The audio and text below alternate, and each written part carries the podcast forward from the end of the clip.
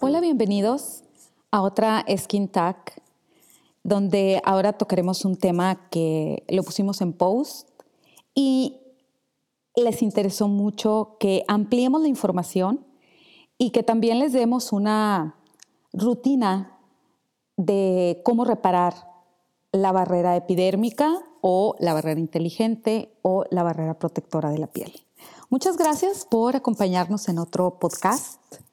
Em, e, este es un tema que nos va a ayudar mucho a entender eh, lo, lo básico de la piel, y bueno, la piel es una envoltura protectora, es su principal función, que aísla y protege nuestro cuerpo y al mismo tiempo permite que nos relacionemos con, el, con nuestro exterior. La epidermis es la capa más superficial de la piel y es la que desarrolla principalmente esta función de defensa y por eso se le llama barrera epidérmica o barrera protectora. Eh, para describir, vamos a decir en grandes rasgos, esta, esta barrera epidérmica, eh, se usa a menudo la imagen de una pared formada por ladrillos, que en este caso los ladrillos serían los corneocitos, y se mantienen juntos gracias a un cemento, por así decirlo, eh, lipídico, que son los lípidos, los lípidos epidérmicos.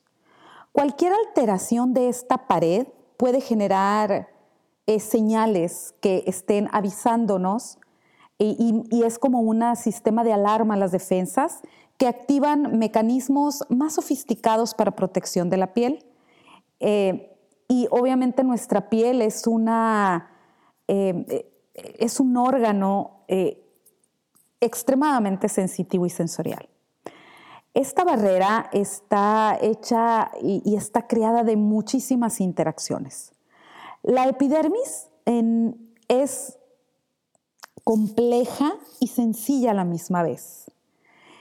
Y algo que nos hace ver lo poco eh, adecuado que pensamos siempre o muchas de las veces que nuestra epidermis es una envoltura formada por puras células muertas, eh, no es así. También la podemos visualizar como una pared formada por ladrillos y cemento. La estructura del epidermis y su función de barrera es, de hecho, el resultado de una continua interacción y síntesis entre muchísimos elementos y que cubre eh, su principal función es de poder eh, hacer estable y equilibrado nuestra interacción con el medio ambiente y con todos los agresores del medio ambiente, incluyendo mm, radiación UV, cambios de clima, microorganismos, que incluye bacterias, virus, etc.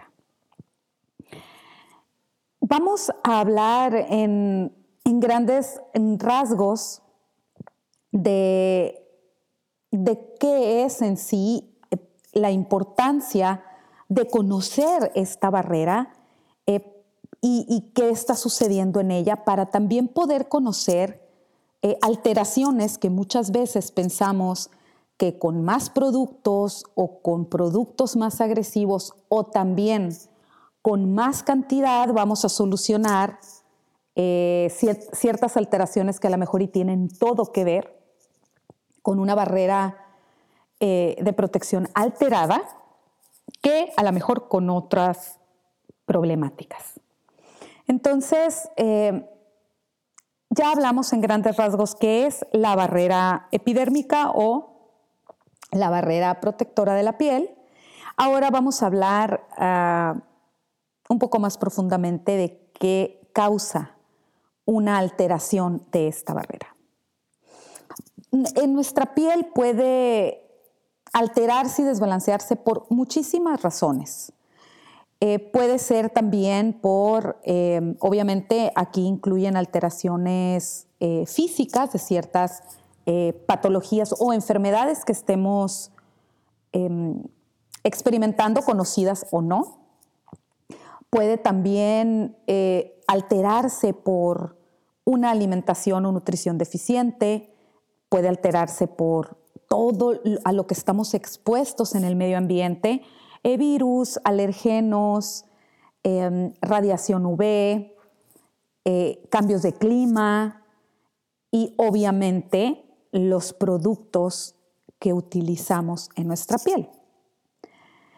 Entonces, les voy a, vamos a hablar de los principales eh, causas, pero no son todas, porque es, extensísimo y también es algo como muy personal, porque es, depende de, lo que, de, lo que realizamos todos los días, de con qué, desde con qué nos lavamos el cuerpo en la regadera, hasta el tipo de agua que utilizamos, hasta con qué jabón lavamos nuestra ropa, etcétera. Son muchísimos factores. Pero para hacerlo más sencillo, vamos a hablar de los más comunes. Otra vez, no son todos, pueden ser infinidad, conocidos o desconocidos por nosotros. una de las causas más comunes es el sobre estar limpiando nuestra piel. No quiere decir que limpiar la piel y el cuerpo no es necesario, claro que lo es, pero aquí tenemos que hacer hincapié con qué lo estamos lavando, qué productos estamos aplicando y qué ingredientes estamos aplicando. Eh, ¿Por qué? Porque cuando son eh, eh, limpiadores muy agresivos o con ciertos ingredientes, pueden estar em, barriendo completamente la, esa, la barrera de lípidos de la piel, la capa de lípidos de la piel, entonces va a ser más fácil que nuestra piel esté expuesta a sensibilidad, a alteraciones y a que no regrese rápidamente a ese balance de acidez, eh, de lípidos y de agua. Entonces, el primer punto importante, ¿con qué nos estamos limpiando la piel? Hablo de la piel de todo el cuerpo, la piel desde cuero cabelludo hasta puntas de los pies.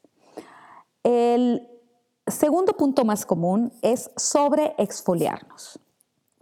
La exfoliación, como yo les he platicado en muchos eh, podcasts y en posts, es uno de los uh, pasos eh, más reconfortantes en skincare. ¿Por qué? Porque inmediatamente vemos la piel más brillante, más luminosa, mm, con un tono más eh, saludable. Entonces, eh, obviamente es uno de los pasos favoritos de muchísimos de nosotros. Pero aquí entra el punto de encontrar el balance de la sobreexfoliación. ¿Cómo encontramos el balance en saber eh, cada cuánto tiempo y en saber con qué productos vamos a exfoliarnos. Bueno, a diferencia de lo que podemos pensar o de lo que estamos acostumbrados, los exfoliantes a base de ácidos glicólicos, ácido láctico, etcétera, eh, son mucho más eh, benéficos para la piel, vamos a decir, en cuestión de sobreexfoliación. Ahora aquí, ¿qué tantas veces lo vamos a hacer? Para eso tenemos que invertir tiempo en conocer nuestra piel, cada persona es diferente. Pero vamos a decir, la receta universal es hacerlo uno, dos veces a la semana y eso depende mucho de la fórmula que estén utilizando. Porque, por ejemplo, por darles un ejemplo, en Apothetic tenemos muchos diferentes exfoliantes, pero no quiere decir que todos tengan la misma capacidad o la misma fuerza o la misma potencia de exfoliación. Por ejemplo, eh, la Brightening Glow Mask es, una, eh, es un exfoliante con enzimas, que son una forma de exfoliación muy, muy ligera. También tenemos el Brightening Daily Toner, que es un toner con enzimas y con ácido láctico, pero a un porcentaje muy, muy bajo, que es el del 3 al 5%. Entonces, eso es eh, un uso recomendado para personas con piel normal, puede ser todos los días. ¿Por qué? Porque es súper bajo su porcentaje.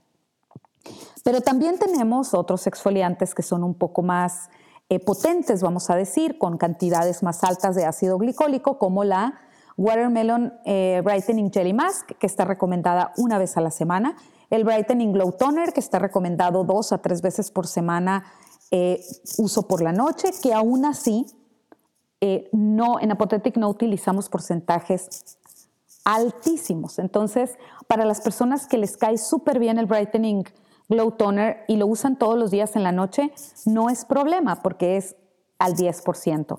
Es un porcentaje bajo, vamos a decir.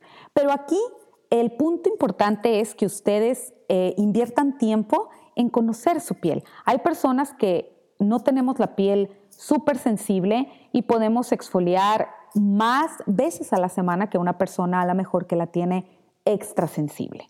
Entonces, aquí es encontrar el punto exacto y eso va a depender de conocernos y de explorar nuestra piel. La siguiente causa, una de las más comunes, es la contaminación y la calidad del aire. Eh, en nuestro espacio, en nuestra casa, en donde pasamos mayor tiempo o en nuestra, la zona donde vivimos. Eh, obviamente hay miles de estudios que relacionan íntimamente la calidad del aire, ya sea una zona con alta contaminación o en lugares donde estamos expuestos 24 horas casi a aires acondicionados que hacen excesivamente seco el ambiente eh, o con mucho polvo. Entonces está relacionado íntimamente. Hay muchas cosas que no vamos a poder controlar del lugar donde estamos viviendo, eh, ni tampoco si podemos poner el aire acondicionado, la calefacción, pero aquí entran los eh, ingredientes que utilizamos en skincare, el uso de la pantalla solar obviamente todos los días, porque una de las causas eh, más directas es el daño por radiación solar, los rayos UV y UVA y integrar eh, ingredientes que sean ricos en antioxidantes para prevenir los radicales libres por exceso de contaminación y para, el, para, para obviamente en lugares donde estamos expuestos continuamente a calefacción o a aires acondicionados, es hidratarnos por dentro eh, a gran escala, que nuestro cuerpo esté eh, súper bien hidratado en, cantidades correctas y utilizar también ingredientes que sean que ayuden a sellar esa humedad en la piel, como eh, ácido hialurónico, glicerina, em, muchos de los biofermentos que usamos en Apotetic y lípidos también, aquí es muy importante. Eh, otro de los factores importantes es el estrés y la falta de los patrones que tenemos de sueño. También hay cientos de estudios relacionados con el, el, qué, tan, qué tan saludables son nuestros patrones de sueño y eh, nuestra, nuestra forma de manejar el estrés y la ansiedad. El estrés y la ansiedad eh, realmente están presentes en la mayoría del transcurso de nuestras vidas. Entonces, aquí entra mucho el ayudarnos con herramientas alternativas para aprender técnicas de cómo aprender a manejar el estrés y la ansiedad, porque el estrés y la ansiedad no es un momento nada más en la vida, un día o dos. Generalmente eh, la mayoría de nuestra vida es estar sobrepasando momentos y eh, de fortaleza. Entonces aquí se hace muy evidente que si no, puedes no podemos con el enemigo porque es una parte de la vida, el estrés y la ansiedad, es buscar ayuda, eh, ir obviamente con un especialista si se sale del de control.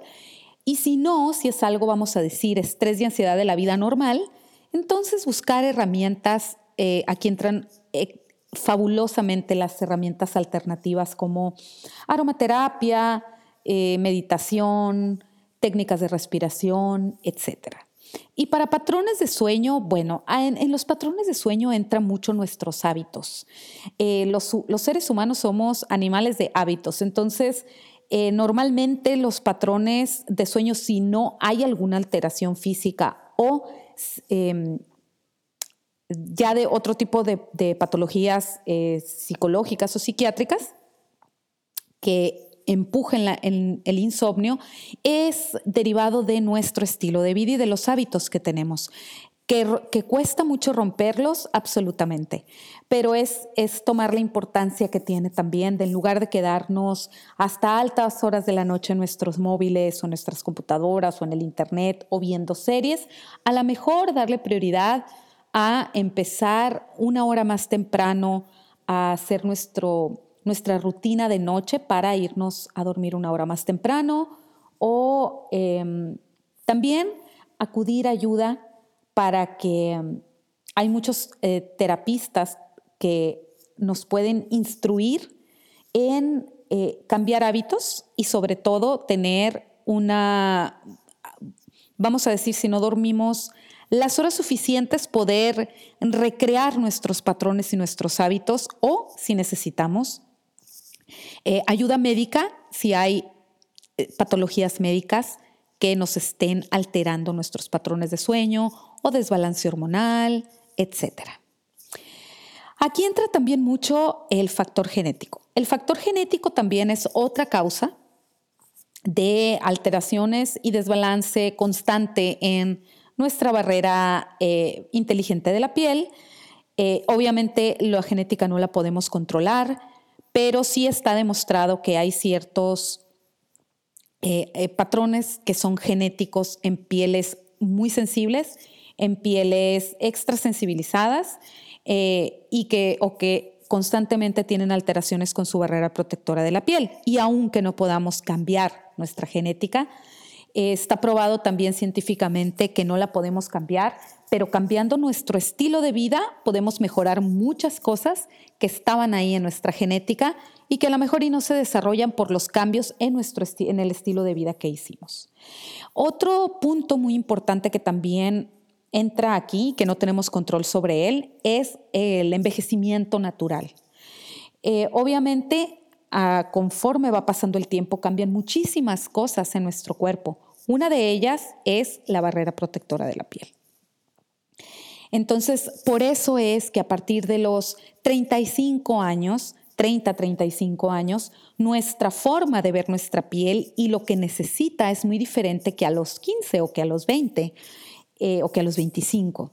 Por eso tenemos una colección completa, eh, Pro Age, que es aportar a la piel lo que un formulador y un diseño de producto de skincare sabemos que necesita más después de los 30-35.